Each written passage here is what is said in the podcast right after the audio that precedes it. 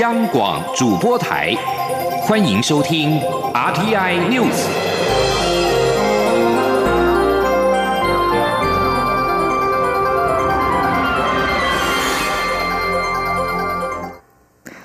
各位好，我是张水华，欢迎收听这节央广主播台提供给您的 RTI News。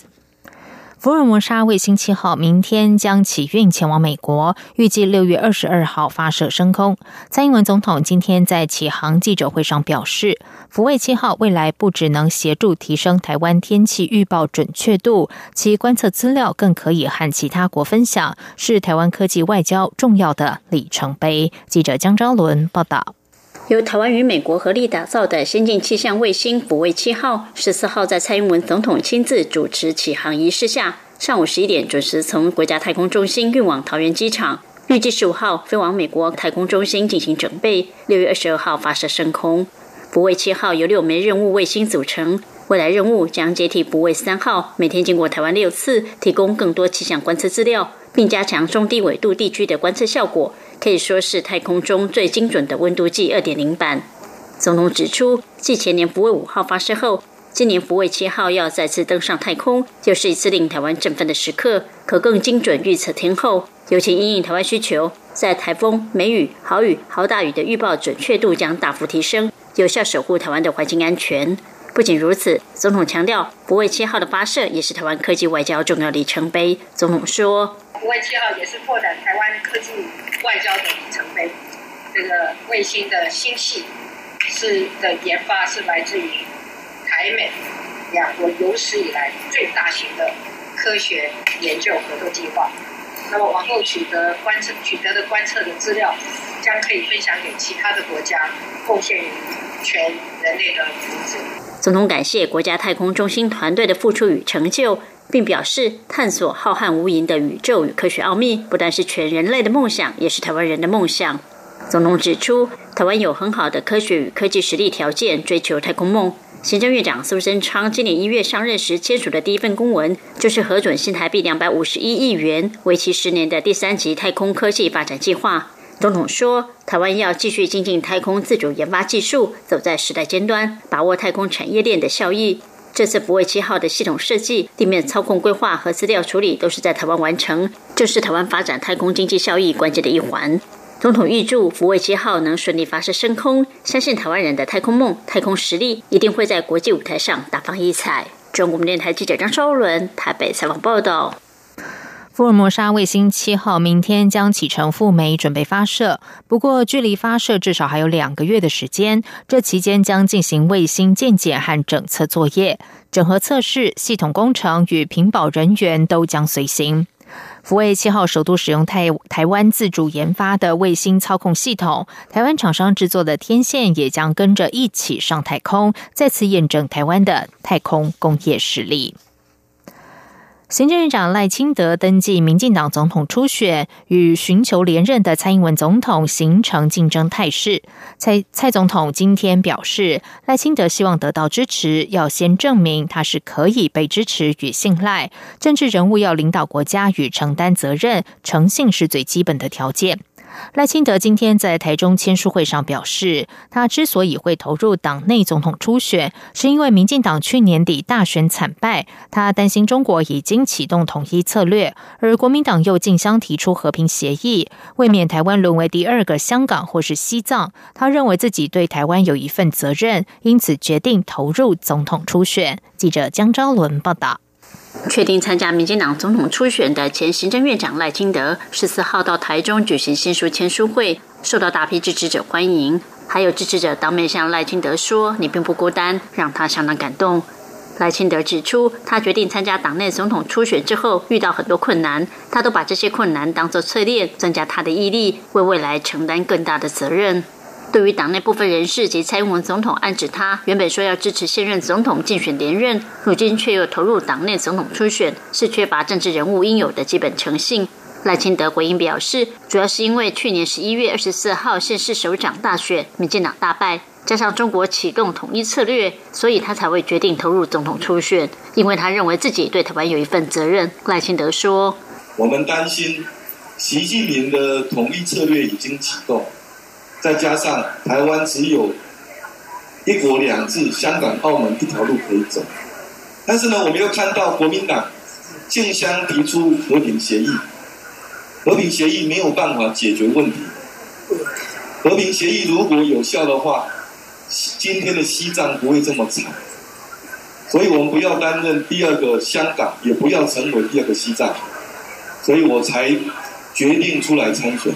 赖清德重申，希望党内总统初选是一场君子之争，呼吁双方支持者不要相互攻击。他也强调，若初选结果蔡英文总统赢了，他一定会支持。但他也期待，若是他赢了，为了选后和谐，希望蔡总统也能公开宣布支持他参选二零二零总统大选。此外，赖清德也借机发表他的治国主张。赖清德说，近日主张武统的中国学者李毅到台中参加和平统一融合发展论坛与游行，后来遭到政府限令出境。他支持政府的决定，但也认为目前的国安法与集会游行法已经不足以因应中国或明或暗的渗透。赖清德表示，若他有机会当选总统，他首先要强化国安单位功能，同时建立国土安全专责机构，另外也要修法或另定新法，三管齐下，守护台湾的安全。中央广播电台记者张昭伦报道。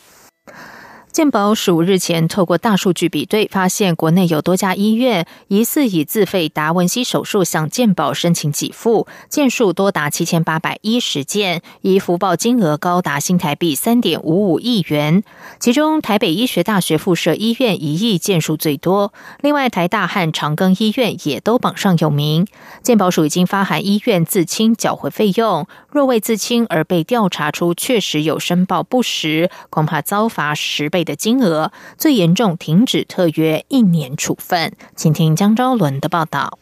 国内医界执行达文西手术的个案逐年增加，但中央健康保险署近日调查发现，部分医院在为病患施做达文西手术时，一方面向病人收取自费，另一方面又向健保署申报手术费用，明显违反规定。达文西手术是最新的微创手术技术，医师可借由电脑与灵活的机器手臂协助，只需要划开几个伤口，就能将机器手臂深入体内进行旋转、捏夹、切除等复杂动作。目前临床广泛应用于泌尿科、一般外科、妇产科、耳鼻喉科、胸腔外科等科别。健保署副署长蔡淑玲十四号召开记者会指出，健保署从民国一百零四年起就要求医院替病患进行自费达文西手术时，必须同步在健保系统进行注记。但今日取得达文西手术业者提供的数据比对，发现不少健保医疗院申报有疑义，件数高达七千一百八十件，四成为妇产科和泌尿科。有疑虑的医院中，又以台北医学大学附设医院件数最多，多达两千一百四十四件。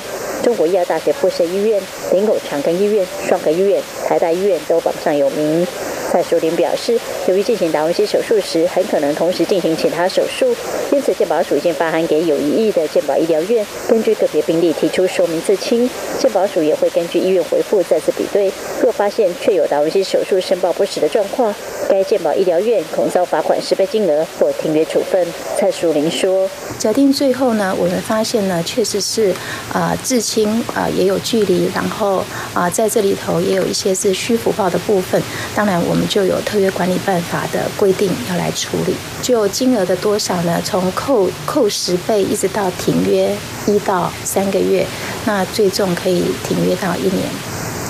那医院的部分，因为现在都涉及到医院，可能就是部门的部分来做啊处分。健保署呼吁各医院能落实自清作业，并重申健保给付规定，期盼医界自律，依规定合理申报医疗费用。中央电台记者张昭伦台北采访报道。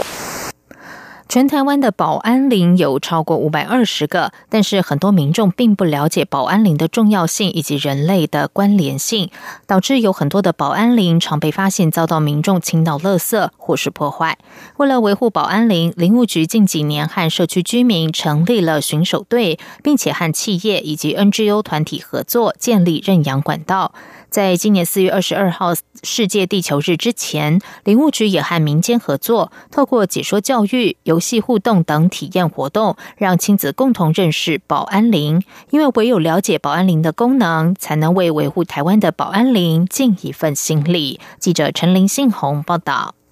接着呢，兔宝宝呢又沿着大汉溪来到了我们的石门水库。他看着上游的东眼山，他就赞叹：“哇，真的好漂亮哦！不愧是我的家乡，怎么会这么漂亮呢？接着他看着东眼山附近有好多的森林，就说：“哇，这些森林到底也是有其他的功用吧？”当地人就告诉他，上游的这些森林呢是水源涵养保安林，他们抓住巩固我们的土壤，让下游有干净的水，有稳定持续的水源，他们保护着我们日常饮用水。透过游戏和故事，解说员详尽的向孩子们介绍台湾各种保安林的功能。保安林顾名思义就是保护安全的森林。林务局将其功能划分为十六种。至于每种保安林都有维护地形地貌、保障民众安全等无可取代的功能。像是位于沿海或是河口两岸风沙强大地区的飞沙防止保安林，可以阻绝或过滤强风袭来的沙粒，避免农田、房舍等设施遭到飞沙掩埋。至于水害、潮害防备保安林，多规划于洪水泛。烂海潮侵袭的地区，不过由于保安林多位于人烟稀少的地方，因此也常遭到人为破坏。林务局保安林科科长周义谦说：“其实现在保安林最大的困难点就在于，它其实位于所在的地点不是那么多人去，所以常常发现很多地方被人乱倾倒垃圾。”或者是有一些民众，他不知道这个保安林里面，因为疏于维护管理，大家会觉得有危险的状况。不过，因为我们现在了解了这个危机，我们找了地方的居民来帮我们成立巡守队，让大家来做一些环境清洁、绿美化的活动。其实，逐步我们已经慢慢在做改善。除了人为破坏，由于气候变迁，不少保安林也退缩至海里。为了拯救保安林，林务局除了透过定期的解说教育、游戏互动等体验活动，让亲子共同认识保安林，并进一步保护。目前，林务局也正思考透过生态造林的方式，营造更具有保护效益的保安林。中央广播电台记者陈林信宏报道。在外电消息方面，德国的碳排放量二零一八年显著下滑，不过离减碳目标仍然有一大段的距离。德国总理梅克尔承诺，年底将定出交通等各部门的减碳目标，可能全面实施碳税。根据德国联邦环境局的估计，德国去年的碳排量是八亿六千八百七十万吨，较前一年下降百分之四点二。不过，相较于一九九零年，德国仅完成百分之三十点六的减量。照目前的减碳速度，无法达到二零三零年的自主承诺目标百分之五十五。梅克尔在近日播出的博客中表示，内阁已经组成专门的气候小组，聚焦减碳政策，目标是在年底前立法，以达成二零三零年的减碳目标。在电力部门方面，梅克尔表示，地方政府、环保组织、工商团体和工会已经达成共识，计划在二零三八年前废煤。目前再生能源占发电量的比重将近四成，厨电和电网建设将会是接下来努力的方向。世界卫生组织 （WHO） 今天表示，自从利比亚东部强人哈夫塔本月稍早发动攻势，企图拿下首都迪利波里以来，迪利波里附近的战斗已经导致一百二十一人死亡，五百六十一人受伤。世卫利比亚办公室的推特账号指出，世卫已经派送医疗补给以及更多人员到迪利波里。他们并且谴责四月四号起爆发的冲突，反复攻击医护人员及其车辆。目前控制利比亚东部大片土地的哈夫塔部队，不顾国际的呼吁，仍然不愿停止攻击效忠迪利波里全国团结政府的部队。联合国人道事务协调厅也指出，这波冲突至今已经导致超过一万三千五百人流离失所，目前有超过九百位居民住在庇护所里。